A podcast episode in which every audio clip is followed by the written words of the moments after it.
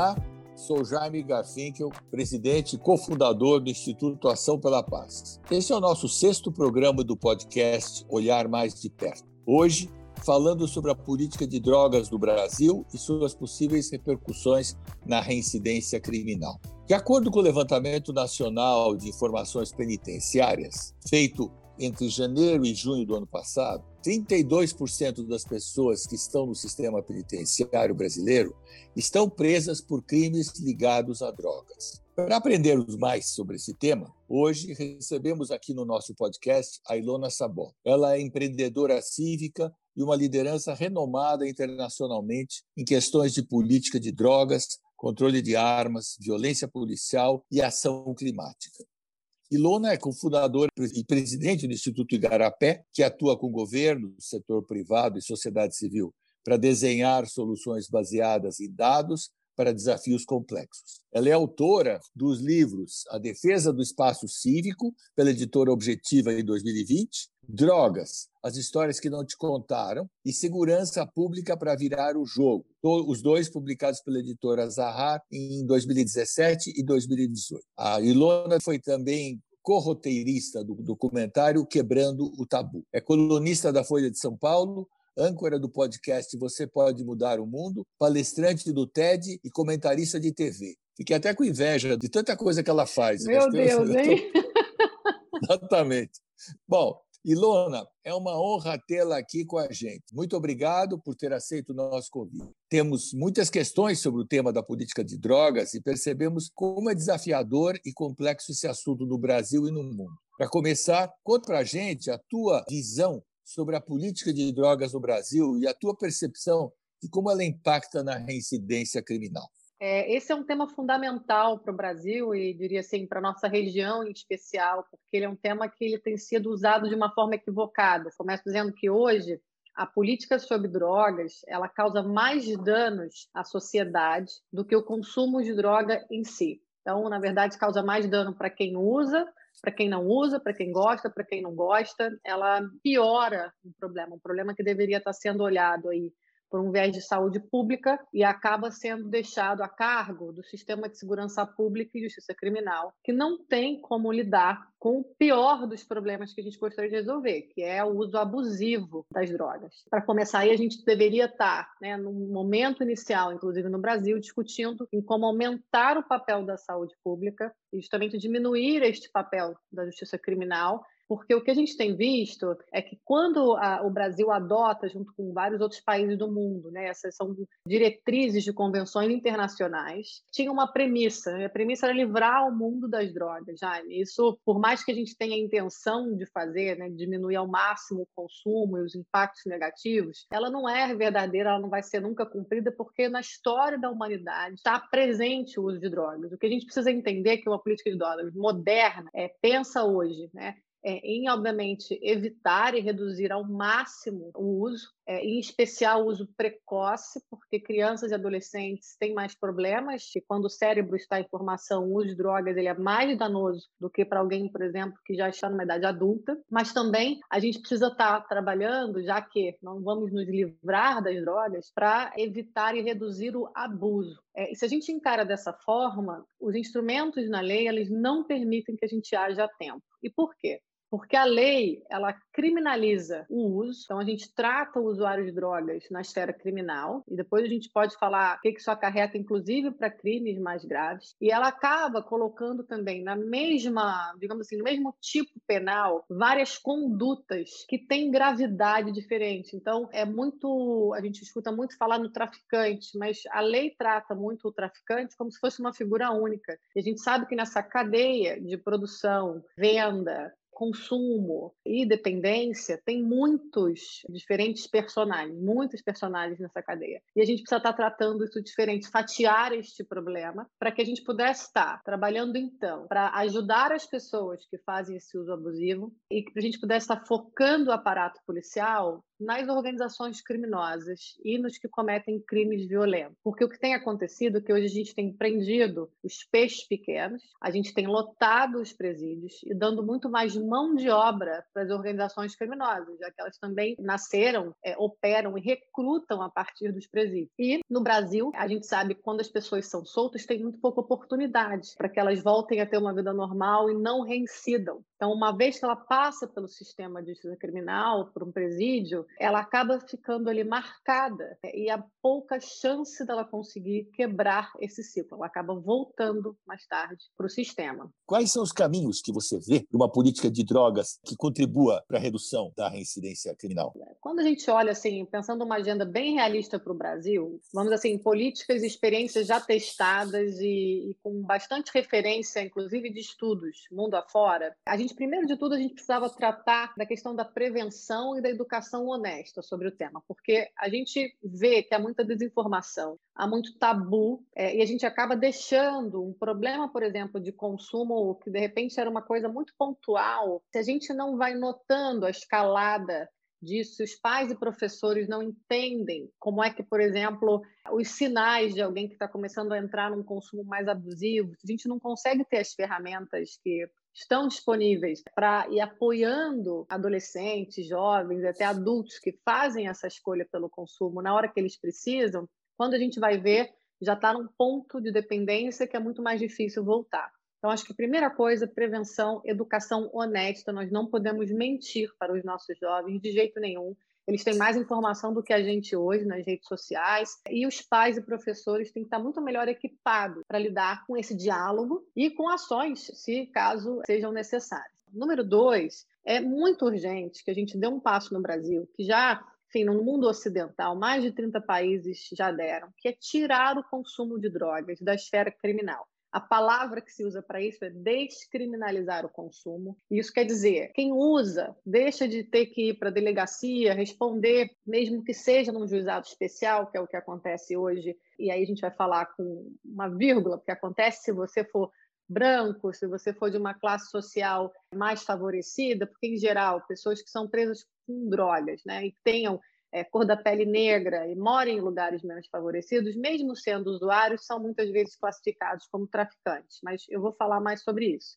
Então, na descriminalização do consumo, como aconteceria? Uma pessoa que, que tem posse de pequena quantidade de drogas, ela não seria encaminhada a uma delegacia, ela não teria que responder num juizado especial, quer dizer, ela não passaria pelo sistema de justiça criminal. Então, isso para mim é muito fundamental, porque tem uma distorção no Brasil. Como eu disse, dependendo da cor da sua pele, do lugar que você mora, você pode, então, estar sendo caracterizado, mesmo sem nenhuma outra prova, além de uma quantidade pequena de drogas, como um traficante. E aí, quando a gente vai olhar na questão penal, vem o terceiro ponto, que é tratar diferentes tipos de atuação com o rigor necessário. Então, se você é alguém desse baixo escalão dessa cadeia ilegal hoje, você não pode ser tratado da mesma forma que alguém que cometeu ou que é o soldado do tráfico, o mandante do tráfico, que de fato usa de violência e de ameaça a nossa segurança. A gente precisa poder oferecer penas alternativas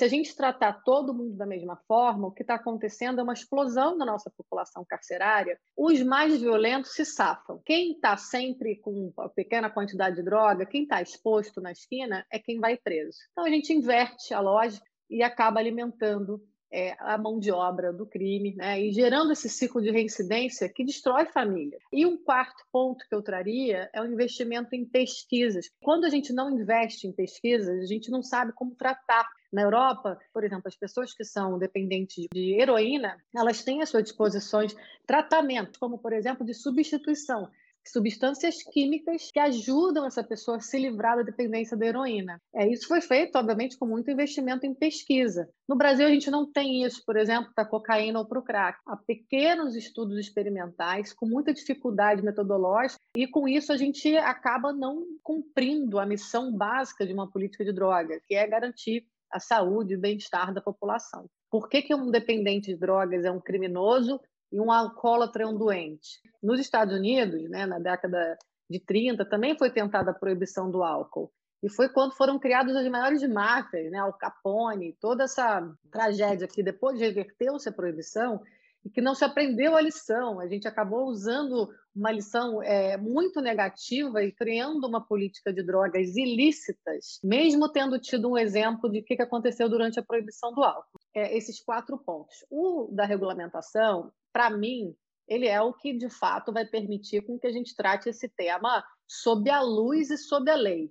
E não há, para mim, nada melhor do que a gente encarar fatos e trabalhar com problemas como eles são, e não ficar tentando colocar para debaixo do tapete, porque como eu falei, esse problema vai se escalando, né? Ele vai piorando e a gente finge que não vê, quando vê é porque está muito grave. Quando a gente fala em regulamentação, cada droga teria que ter uma regulamentação de acordo, obviamente, com o seu tipo. Nem a proibição total, nem o libera geral, não são nem realistas nem desejáveis. A gente diz que as, as drogas são proibidas, mas infelizmente elas estão disponíveis em todos os lugares, em todas as esquinas, sem nenhum controle de qualidade, sem nenhum controle de idade. A gente não sabe a potência delas não sabemos nem o que tem dentro. E quem controla esse mercado são organizações criminosas que não têm nenhuma responsabilidade e nem preocupação com a saúde nossa, dos nossos filhos. Eu acabo dizendo que hoje o que nós temos é o libera geral, vale tudo vale tudo. E quem quer comprar, dá um jeito. Então, nesses dois mundos, quer dizer, no libera geral e na proibição, eles são é, basicamente a mesma coisa e são muito indesejáveis. É, nós temos tantas lições pesquisas e modelos que seria muito factível sentarmos no Brasil e prepararmos uma regulamentação do mercado de cannabis. Isso é somente vontade política, não nos falta o conhecimento. Pessoas no Brasil é, já produzem cannabis, por exemplo, o canabidiol, que é o óleo da, da maconha medicinal que trata epilepsia em especial de crianças, tem outras aplicações, mas ficou conhecido por conta da questão da, da síndrome de Dravet. Então, nós teríamos assim uma rede até de associações que poderiam estar nos ajudando para que esse mercado regulado da cannabis não fosse um monopólio, não fosse algo que nos assuste em termos de propaganda e marketing, que pudesse ser feito muito em relação ao que foi feito com o tabaco, que é uma propaganda proibida, quase não existe, muito restrita, não fica aparecendo, quer dizer, não é um incentivo ao consumo, mas é dizer, o uso adulto, ele pode ser muito bem regulamentado. E o que, que aconteceu nos lugares onde regulamentou-se a cannabis? Você aumentou a arrecadação de impostos de estados e municípios, que nas suas legislações, as melhores delas, voltam para saúde e educação na sua maior parte. Então, por exemplo, no Colorado, o governador que era contra é, a, a, liberação dessa, dessa regulação do mercado, ele hoje, se você for perguntar, né, o governador à época, ele é muito favorável. Ele viu o investimento nas escolas, é, ele viu como é que não aumentou consumo de jovem adolescente, não aumentou acidente de trânsito, não tiveram os impactos, é, muito menos a violência, que as pessoas que são contra essa regulamentação tendem a dizer que vai acontecer. No lado de drogas mais pesadas, eu diria que a gente deveria ter muito investimento em o que fazer com a cocaína, porque a cocaína é uma droga que ela está entre a maconha e, digamos assim, a heroína no sentido de percentual de dependência. Ela é mais usada hoje recreativamente do que, de fato, é considerada uma droga que causa dependência. Mas quando causa dependência, é uma dependência que a gente não tem ainda tratamentos disponíveis, como a gente tem, por exemplo, a heroína, que é uma droga muito mais, é, no sentido do dano, ela é maior,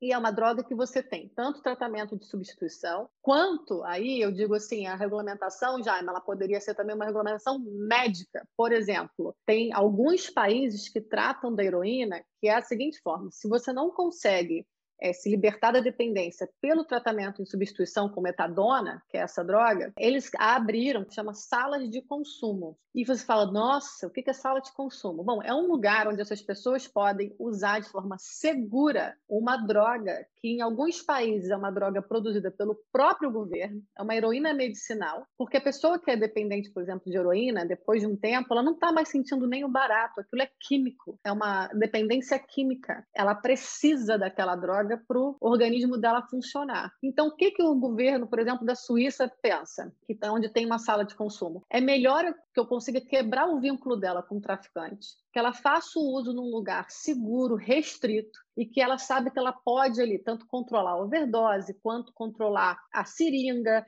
que não vai estar infectada porque ela não está reusando, quanto também oferecer ajuda quando essa pessoa precisa. Quando a gente pensa por que, que uma pessoa usa heroína e fica dependente de heroína, isso aí tem uma série de fatores e não tem uma só motivação, mas muitos dos casos de dependência estão ligados a comorbidades psiquiátricas, que é assim, essa pessoa tem algum tipo de doença mental associada ao seu consumo. A gente não trata a doença mental, essa pessoa se automedica. E quimicamente, tem pessoas mais propensas, justamente porque há outras questões na sua biologia, a ficarem dependentes. Então, enfim, é muito, muito mais é, é, seguro para a sociedade como um todo que você tem essas pessoas próximas do sistema de saúde. Você pode ter desde uma regulação da maconha, que seria uma regulação mais assim de comprar numa farmácia, como acontece em vários lugares, até uma regulação muito restrita para aqueles dependentes que não conseguem se libertar porque é uma questão fisiológica de drogas mais pesadas. Mas tudo isso precisa de lei e precisa de luz no sentido da gente entender cada droga entender cada grupo. Quando eu olho para o Brasil, eu diria assim: nós temos a capilaridade que necessitaria uma política dessa, porque nós temos o SUS, nós temos profissionais treinados, temos um profissional de saúde mental. Eu vejo como um país que poderia estar dando um exemplo muito grande. E eu digo assim: é muito mais barato tratar do que prender. Você acha que nós já temos aceitação das pessoas para falar na regulamentação? É, teria que ser feito, honestamente, um, um, processo de diálogo com a população. Porque se você for fazer uma pesquisa de opinião é, e perguntar, ah, você é a favor da descriminalização? Não. Você é a favor da regulação? Não. É a maioria da população. Mas, se você perguntar assim, você prefere que, se você tem um filho que é dependente, que ele seja atendido pela polícia ou pelo médico? Vai falar, pelo médico. Bom, mas ele hoje é atendido pela polícia. Então, se você explicar para a população o que, que isso significa, quais são as escolhas que a gente está fazendo, né? E as consequências das más escolhas que a gente vem fazendo, eu tenho certeza que a população vai entender o que a gente está falando. Agora, tem a questão do populismo e tem uma questão de um público mais conservador, mas com quem a gente precisa conversar, justamente para explicar, porque é um público que é muito é, afeito ao cuidado, que tem entendido também, é, até pela forma com que chega esse assunto para eles, quer dizer, liberar, porque acha que regulamentar é liberar, vai causar uma hecatombe. Então, acho que temos um trabalho, de fato, de é, educação e de diálogo, temos um trabalho de conversar com lideranças que também são lideranças, eu acho que religiosas responsáveis, para que não disseminem a desinformação. A ideologização desse tema e o uso político desse tema, Jaime, é, é muito desfavorável. Então, acho que assim, só porque o custo humano, o custo financeiro e o custo é, de vidas mesmo, porque a escolha que a gente faz de que o policial tem que sair do trabalho dele para levar para a delegacia qualquer pessoa que ele pegue com droga na esquina, mesmo que seja uma quantidade irrisória, está é, tá dizendo que aquele policial não vai estar tá na esquina na hora que um crime mais sério acontecer. É que toda uma estrutura vai estar tá dando mais atenção a um crime que ele não nos afeta no dia a dia. E a nossa escolha de priorizar este combate significa que a gente tem um país com maior número de homicídios por arma de fogo do mundo, um dos piores esclarecimentos de crime. Tem muitas coisas sérias acontecendo, seja dos crimes contra a vida, seja os crimes violentos, seja o crime ambiental, que não tem ninguém para cuidar. Se você não pode proibir no limite o consumo, você pode reduzir os danos do consumo. Então, enfim, é uma forma de tratar que eu acho que a gente tem que desenvolver esse diálogo, né? mas sem empurrar a goela abaixo, porque é um tema difícil, é, em especial acho que o da regulamentação. Mas esses quatro outros passos que a gente falou, eu acho que teriam que ser feitos já primeira vez que eu ouvi falar de política de redução de danos foi uma política que se tentou fazer na Cracolândia. E uma grande parte das pessoas que estão na Cracolândia é egressa do sistema prisional. Né? Quais seriam bons caminhos para mudar a história dessas pessoas?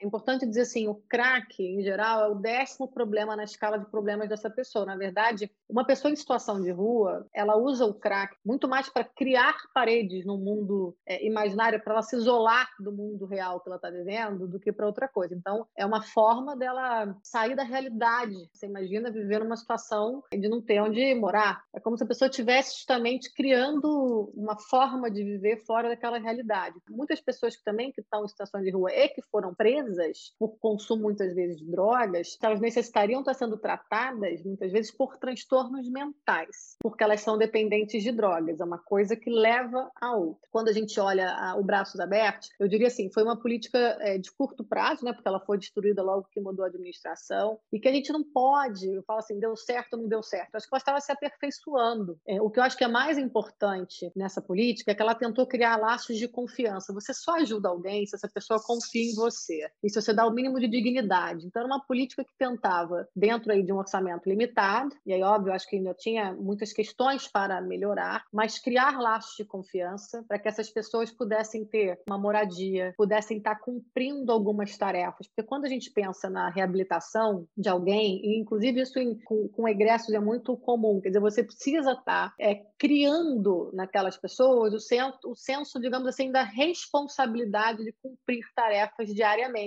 Você não pode esperar do dia para a noite que vá ser 100%, mas como é que você vai fazendo contratos com essa pessoa, seja de um consumo mais espaçado, seja de você ter regras na sua vida, quer dizer, você precisa voltar a ter regras e cumprir acordos. Então, é um processo, é um processo que é, serve aí para dependência de drogas e serve também para quem passou pelo sistema a partir dessa trajetória dessa pessoa, você repactua. Então, o Braços Abertos ele tentou fazer essa repactuação. Pelo que eu conhecia, não diria que ele falhou, eu diria que ele tinha que ser aprimorado, eu diria que ele tinha que ter sido continuado e não terminado, mas que ele tinha todos os princípios corretos quando a gente pensa na dignidade humana e quando a gente pensa nessa aceitação você condiciona a ajuda à abstinência de drogas. A redução de danos diz que não, que é possível você é, diminuir o consumo e aos poucos essa pessoa pode inclusive largar o consumo, que é desejável, obviamente, sem ter que dizer de cara que você só entra ou que você só pode entrar, por exemplo, num programa ou, ou aceitar um novo emprego se você ficar abstinente. É, é uma diferença de abordagem que eu acho que tem a ver aí com essa o não entendimento do que é de fato uma situação de rua, o que é você ser egresso do sistema penitenciário e de que no final das contas quanto que você quer que aquela pessoa seja útil para ela mesma, para a sociedade, mas eu não descartaria de jeito nenhum esse tipo de oportunidade novamente. Tem um, um complicador aí que mistura as duas coisas. Tentar tratar com calma e eu acho que tem toda a razão, ganhar confiança pessoas para eles irem percebendo que podem reduzir um pouco a dependência, mas também poderiam ficar no consumo da droga, desde que não cometessem crimes. Mas tem aí a questão das organizações criminosas que utilizam essas pessoas, como também nas comunidades mais vulneráveis, eles usam as crianças. E aí é que a coisa fica muito misturada com o crime. Então, como é que a gente passa esse problema? E eu vi um levantamento há pouco tempo em que só 3% da cidade do Rio de Janeiro está no controle do governo. O resto ou são milícias ou são organizações criminosas. É. Aí a, a regulamentação da droga ou uma abordagem racional sobre o uso dela está esbarrando em interesses totalmente ilegítimos. Né? Exato, inclusive infiltração mesmo do poder público, né? Porque eu diria assim, com muita dor no coração, mas é um Estado com muitas máfias. Mas deixa eu voltar. É, quando a gente pensa nos passos para o Brasil, e se a gente pensasse na questão da maconha como uma questão assim possível, mesmo que fosse no âmbito da descriminalização, a descriminalização com possibilidade de plantio de um certo número de plantas de maconha. Isso é muito comum, mesmo em lugares que não regulamentaram, permitiu o que chama-se de autocultivo ou dos clubes e associações de consumidores, com regras claras. Por que, que eu estou dizendo isso? Por exemplo, há pesquisas em pequena escala que mostram que a maconha ela pode ser usada para a dependência do crack. A maconha é uma droga que causa menos dano do que o crack. É, você pode fazer tentativas de ir trocando uma droga pela outra. Inclusive, tem uma pesquisa do Dr. Dartil Xavier depois de um tempo, a maior parte dos usuários fizeram essa troca, acabaram largando também a maconha. Então, não é uma questão que é para sempre você usa aquela droga, mas que, por exemplo, se a gente tivesse uma outra regulamentação da maconha ou até a descriminalização com o autocultivo, a gente poderia estar tratando na Cracolândia desse ponto que a Europa fez com as salas de consumo. É dizer, você quer romper o vínculo daquele é, dependente químico com o traficante. Então, justamente, para o traficante não ficar rondando ali a Cracolândia, como é que você cria salas de consumo ou lugares de substituição dessas drogas, onde ali não entra o traficante, mas onde aquela pessoa pode usar, de repente, a maconha sem ser incomodada? É melhor a gente pensar numa abordagem dessa e criar um, um acompanhamento e criar ali a, dizer, a possibilidade mesmo de ajudar essa pessoa a ir dando os seus passos do que deixar como está. Nada é simples, né, Jaime? Eu estou dizendo, é, eu sei que essas coisas são, são difíceis, mas elas são possíveis. Isso aconteceu quando, quando a heroína era uma epidemia na Europa e estava causando, na época do, do HIV AIDS, chamou muita atenção. Eles tinham aqueles parques das seringas, eram os needle parks, eram cenas abertas de uso de heroína. É uma cena muito horrível, assim, de pessoas injetando seringas. É uma coisa ainda mais é, assustadora, eu diria, do que o cachimbo do crack, de se ver, sabe? E eles conseguiram lidar com isso. Eles criaram, então, essas metodologias, esses tratamentos e as salas de consumo. Então, pensando na Cracolândia e pensando no que a gente já sabe assim em pequena escala, a gente teria que fazer mais pesquisa, mas a substituição pela maconha, tratamentos, né, e essa possibilidade de você ter salas de consumo protegido em meio às Cracolândias para você tirar essa presença do crime. Isso tudo, por exemplo, no nível da Cracolândia, é, seria possível. É só politicamente você ter essa legitimidade, essa seriedade, não ajuda esse ambiente de desinformação e de usar este tema de uma forma política muito equivocada, inclusive mentindo, enganando e, digamos assim, demonizando as coisas é, e que causa esse medo. É, manipular pelo medo é muito fácil. Então, a gente tem que vencer esse período, acho que, de trevas que a gente vive no nosso país. Mas, bom, quando a gente vai para o crime organizado, aí, pensando no Rio de Janeiro, tem algo que tem que estar tá na política de segurança pública e que, por exemplo, se a gente regulasse a maconha, a maconha não é a droga mais cara, mas ela é a droga mais consumida. 80% é, das pessoas que consomem drogas consomem maconha. Quando a gente conseguisse ter um mercado regulado de maconha, se a gente faz isso direito, tem que pensar muito bem qual é o preço vis-à-vis impostos para justamente você permitir que você mate ou pelo menos reduza drasticamente o mercado ilegal, você está tirando é, uma parte muito significativa do lucro das facções, por exemplo. Também agora a gente tem as narcomilícias. Milícia também está traficando drogas. A maconha ela já seria um, um adianto gigantesco. Por quê? Com o dinheiro das drogas vem a questão das armas. Eles só conseguem ter a quantidade de armas que precisa ser para dominar um território é porque tem um lucro da venda de drogas, e hoje nem só da venda de drogas. Quando a gente pensa milícia, e aí tem uma questão de regulamentação de serviços públicos, que, novamente, é prefeitura, Estado e governo federal trabalhando junto. Sem dinheiro de drogas, ou diminuindo o dinheiro de drogas, não tem tanto dinheiro para arma, sem arma não tem controle territorial. E aí, é, na minha opinião, aí, aí falando de segurança pública, o foco tem que ser arma, não tem que ser droga. Porque se você tiver venda de drogas sem violência, você já está no mundo melhor do dia para a noite. E aí você cuida da questão das drogas. A política de drogas também serve para tirar o foco no que precisa ser feito na segurança pública, porque todo o resto deixa de ser prioridade prioridades. E a gente só tem aquela tragédia de controle territorial no Rio porque você tem arsenais, tanto de armas brasileiras quanto de armas estrangeiras, sendo passados, contrabandeados, passando por portos, aeroportos, fronteiras e muita corrupção. A gente tem a importância dos conselhos das comunidades para recuperação das pessoas presas, dar uma responsabilidade para eles, percebendo que eles têm gente do lado de fora cuidando deles. Você pensa no sentido de ter alguma participação da comunidade?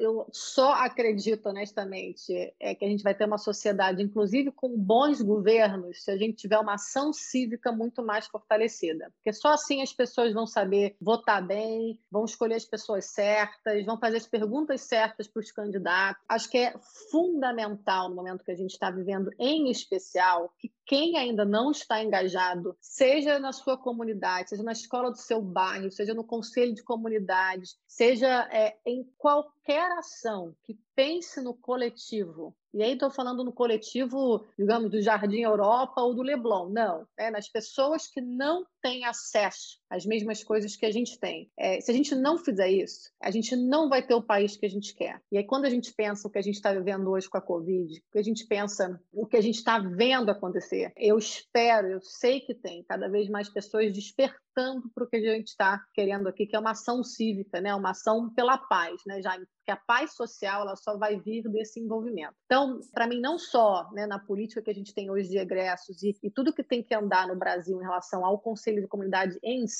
porque eu acho que a gente ainda está também muito tímido nisso, né? Quantas pessoas assim do empresariado estão envolvidas nisso? Quase nenhuma. A gente sabe porque a gente troca muito com, com a sua turma do Ação pela Paz em relação às, às possibilidades de envolvimento de mais empresários como você, de pessoas que têm capacidade de fazer com que, por exemplo, essa questão da empregabilidade de egressos, ela é algo que você quer melhorar a segurança pública, você quer fazer algo na prática, ajude a empregar um egresso. Faça isso na sua empresa. Há pessoas que cometeram, ah, mas eu não quero alguém que assassinou. Tudo bem, assim, eu acho que mesmo que pessoas cometeram um crime grave, devem ter uma segunda chance, mas mesmo que você não queira, tem pessoas que cometeram crimes muito menos graves e que não acham nada, né? Pessoas que furtaram shampoo, sabe, remédio para filho, é, mulheres que sim entregaram droga, mas não tem nada, são pessoas que cometeram um erro, precisam de uma segunda chance. Acho que é, juntos, ou até é, pensando assim nos nossos institutos, precisam mesmo ganhar esse empresariado no momento onde as pessoas estão mais sensíveis às causas sociais, para essa causa também, porque é, eu acredito mesmo assim, se a sociedade não se envolver quem tem mais e pode mais não fizer mais, nós não vamos ter um Brasil, assim, digamos, digno, porque eu acho que está faltando dignidade até para construir a, a, civilidade que a gente quer. E as elites precisam ter contato com a realidade real da maioria das pessoas do Brasil e doar um pouco, seja do seu tempo, seja do seu conhecimento, seja do seu recurso, para que a gente prepare aí esse caldo cívico que vai permitir a gente ter lideranças políticas mais responsáveis. Porque se você sabe o que é importante na sua escola, na escola do seu filho, você vai perguntar as coisas certas para o candidato. Né? E não é só perguntar se ele vai ter merenda, porque é isso que importa muitas vezes, que as mães nem sabem qual é o papel da escola pública na sua totalidade. Eu falo, tem dois antídotos para o que a gente está vivendo ação cívica e liderança responsável. Então, acho que vamos juntos nisso aí, porque temos que levar isso para mais longe. Ah, só podemos ir juntos, porque senão não, realmente não dá.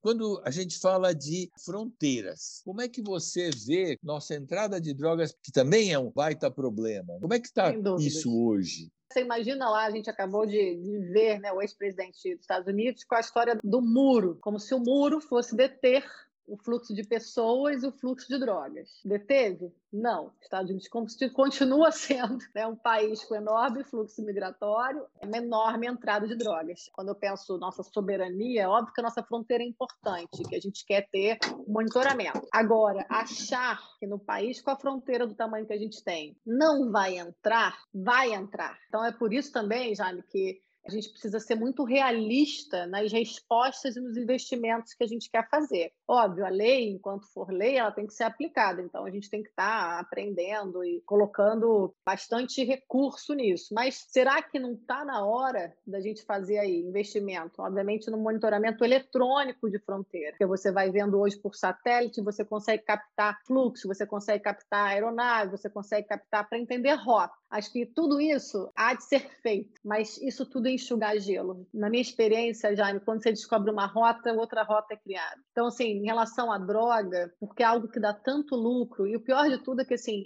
as rotas de droga, os é, aeroportos, assim, as pistas clandestinas, os aviões, é um recurso tão grande que acaba servindo para vários outros crimes. O avião que transporta, transporta o mercúrio que vai para mineração ilegal, faz o tráfico de pessoas, que justamente também é super cruel. Mas se você vai minando a maior fonte de renda dessas organizações, você vai diminuindo a capacidade dessas organizações de cometerem esses outros crimes. E aí você vai perdendo justamente o grosso do recurso. Crime vai acabar? Não, não vai. É claro que a gente tem que cuidar das fronteiras, mas nunca vamos conseguir fazer com essa mentalidade atual de ficar enxugando gelo, livrar o Brasil de ser rota de tráfico, até porque nós somos um mercado, nós não somos só um trânsito, nós somos um mercado consumidor muito grande no Brasil. Então é também muito lucrativo é, o consumo de drogas aqui. Deveria sim avançar passos largos pelos pontos do imediato destinação já, é, mas é, é, pensar no mínimo também com uma meta de médio prazo a regulamentação da maconha no nosso país, porque isso já ajudaria a ter recurso recolocado em coisas que são muito mais graves para nossa saúde pública e para nossa segurança pública em geral. Na sua visão, quais seriam assim, os principais atores e movimentos sociais e políticos que seriam importantes para iniciar, eh, assim, impulsionar né, essa nova política? Olha, excelente pergunta. Eu acho que, pelo entendimento que a questão ganhou no debate público, porque acho que a gente avançou muito no debate público em relação à política de drogas e pouco na política pública. É, eu vejo assim como fundamental a união de esforços de organizações do movimento negro com organizações de segurança pública e de direitos humanos. Esta junção seria fundamental e que a gente conseguisse, a partir dessa união, conversar muito com os movimentos religiosos, porque aí nós precisamos vencer as resistências pela verdade, pela informação, pelo diálogo. Esqueci, deixei aqui de fora e vou trazer a saúde pública enquanto profissionais, eles sabem exatamente do que a gente está falando e são muito numerosos. Certamente, a partir dessa união, levando informação para religiosos, para educadores, né, para pais, mas a gente teria muita capilaridade para estar juntos levando essa informação, cada um podendo acessar os públicos. Então, se a gente pensasse em, em materiais informativos, em campanhas informativas com essa junção, a gente chega às igrejas, a gente chega às escolas, a gente chega aos pais. Como é que a gente conduziria esse diálogo? Como é que a gente comunica? Porque a gente tem um problema de pedir errado, mas comunicar errado também. Como tirar toda essa discussão do campo ideológico? É, Solange, assim, eu tenho pensado muito sobre essa polarização. Tem um lado que é um lado de ferramenta, por exemplo, as redes sociais está sendo usado de uma forma muito irresponsável, né, para propagar mentira, para atacar. Até porque hoje a gente está numa situação muito atípica. Você vê o que, que é o limite né, de uma liberdade de expressão e o que, que é limite de é, incitação de violência e de desinformação, porque desinformação mata. As instituições que ainda estão independentes nesse país precisam responsabilizar esse tipo de comportamento, em especial de autoridades, porque elas têm não só a moral como megafone, né? elas falam para muita gente, eu sou uma pessoa absolutamente contra qualquer tipo de censura, mas não se trata aí de censura, se trata de crimes contra não só a saúde pública, são crimes mesmo que estão sendo cometidos porque estão colocando vidas absolutamente desnecessárias em risco. As pessoas estão morrendo de forma evitável. Mas existe, então, uma discussão sobre responsabilização, em especial de agentes públicos e autoridades eleitas, em relação à disseminação intencional de mentiras discurso do ódio e ataques à democracia. Então, acho que isso é importante porque virou o jogo, a gente está sem uma assimetria, porque a forma com que as redes sociais têm sido usadas, com robôs, perfis falsos, grandes investimentos que não são éticos, desnivelam o nosso debate. Você não vai fazer a mesma coisa do lado da verdade, porque você não vai jogar com um perfil falso, com um robô, etc. E você chega a menos gente. Então, tem um problema que a informação é, mentirosa e distorcida hoje está chegando a muito mais gente do que a informação real e as pessoas estão ficando confusas. Então, tem um problema de ferramental. Tem um problema que é o problema da escuta. No Brasil, a gente muitas vezes faz campanha sem entender de fato quais são as preocupações das pessoas. Tem um exercício de diálogo, que eu falo diálogo mesmo, mas que é quase mais até dizer assim, um exercício de escuta porque para a gente tratar de temas como os que a gente está discutindo aqui, eu preciso entender o que, que aquela mãe da periferia acha da minha proposta, o que, que ela aceita ou não aceita, quais são as preocupações dela, para eu poder dialogar com as preocupações e com os medos legítimos dela. Então, acho que antes da gente prescrever campanhas ou soluções, a gente precisa mesmo fazer grupos focais, precisa conversar com as pessoas para entender como, então, a partir do que a gente sabe que poderia ser melhor, a gente comunica com os medos e com as legítimas necessidades dessas pessoas. Então, acho que isso é, é uma lição que a gente tem que fazer, porque uma coisa é você comunicar né, na, na, opinião pública informada e para pessoas que têm acesso a materiais, vão ler, vão, vão consultar, viajaram, viram com seus olhos outras coisas, e pessoas que não têm acesso nem à informação né, e nem conhecem outras realidades para poder absorver o que a gente está levando. Então, acho que a gente tem que fazer um exercício muito maior de escuta do que a gente faz. Se eu pensar assim, como é que a gente tenta unir, eu acho que é, essa construção coletiva das propostas, e eu acho que essas mesmas ferramentas né, que hoje estão sendo mal utilizadas, quando a gente pensa no mundo digital, ele permite muito mais que a gente chegue lá no coletivo do bairro, na associação da juventude. A gente consegue hoje se comunicar com essas pessoas. Então, como é que a gente pode também não inventar, digamos assim, nossas próprias questões e sair fazendo sem ter uma articulação. Se a gente quiser fazer uma grande mudança nacional, a gente vai precisar passar um tempo fazendo as articulações corretas e chamando as pessoas para virem juntos, construindo uma agenda comum a partir de princípios não negociáveis, mas uma agenda comum que é construída coletivamente. Então, acho que, em geral, a gente não tem, a gente não gasta esse tempo necessário para trazer as pessoas com a gente. A gente comunica algo que não tem adesão é, e a gente está lidando num momento muito perigoso, onde a, a, máquina de disseminação de mentiras é poderosa, gasta muito dinheiro e está assimétrica em relação ao nível de mensagens que a gente consegue passar. Então, tem que fatiar o problema, lidar com ele nas, em todas as frentes e saber quem é que está cuidando de cada frente. Bom, foi fantástica a conversa, Ilona, como, como só poderia ser. E eu quero te agradecer muito por compartilhar tudo que você compartilhou né? e, e nos inspirou. Muito obrigada, Jaime. Foi um enorme prazer participar dessa conversa e que as ações né, só se multipliquem. Conte com a gente aqui do Igarapé é. e parabéns também para você e para a equipe do Ação pela Paz. E com organizações da sociedade civil, nós vamos unir esforços. O Igarapé e o Ação pela Paz são organizações que têm um grande compromisso com a sociedade mais segura. Estamos buscando isso. Então, eu recomendo o trabalho do Instituto Igarapé e sugiro que conheça mais no site site do Igarapé, o www.igarapé.org.br e nas redes sociais, o Instituto Igarapé no Facebook e no arroba igarapé-org no Instagram. Vejam também o site do Instituto Ação pela Paz, que é no www.açãopelapaz, tudo junto.org.br. Nós também estamos no Instagram e no Facebook como Ação pela Paz. Quem está nos ouvindo, vamos estender esse bate-papo e, por favor, copiem a seus amigos o conteúdo desse podcast. Eu acho que tem tanta ideia rica aqui que vale propagar e até discutir a respeito. Então, finalmente, para terminar, eu agradeço a quem está nos ouvindo. Uh, novamente agradeço muito a presença da Ilona, como sempre excepcional, e quero dizer a frase que a gente sempre termina a nossa frase uh, do Instituto Ação pela Paz. A paz de todos é a sua paz. Muito obrigado.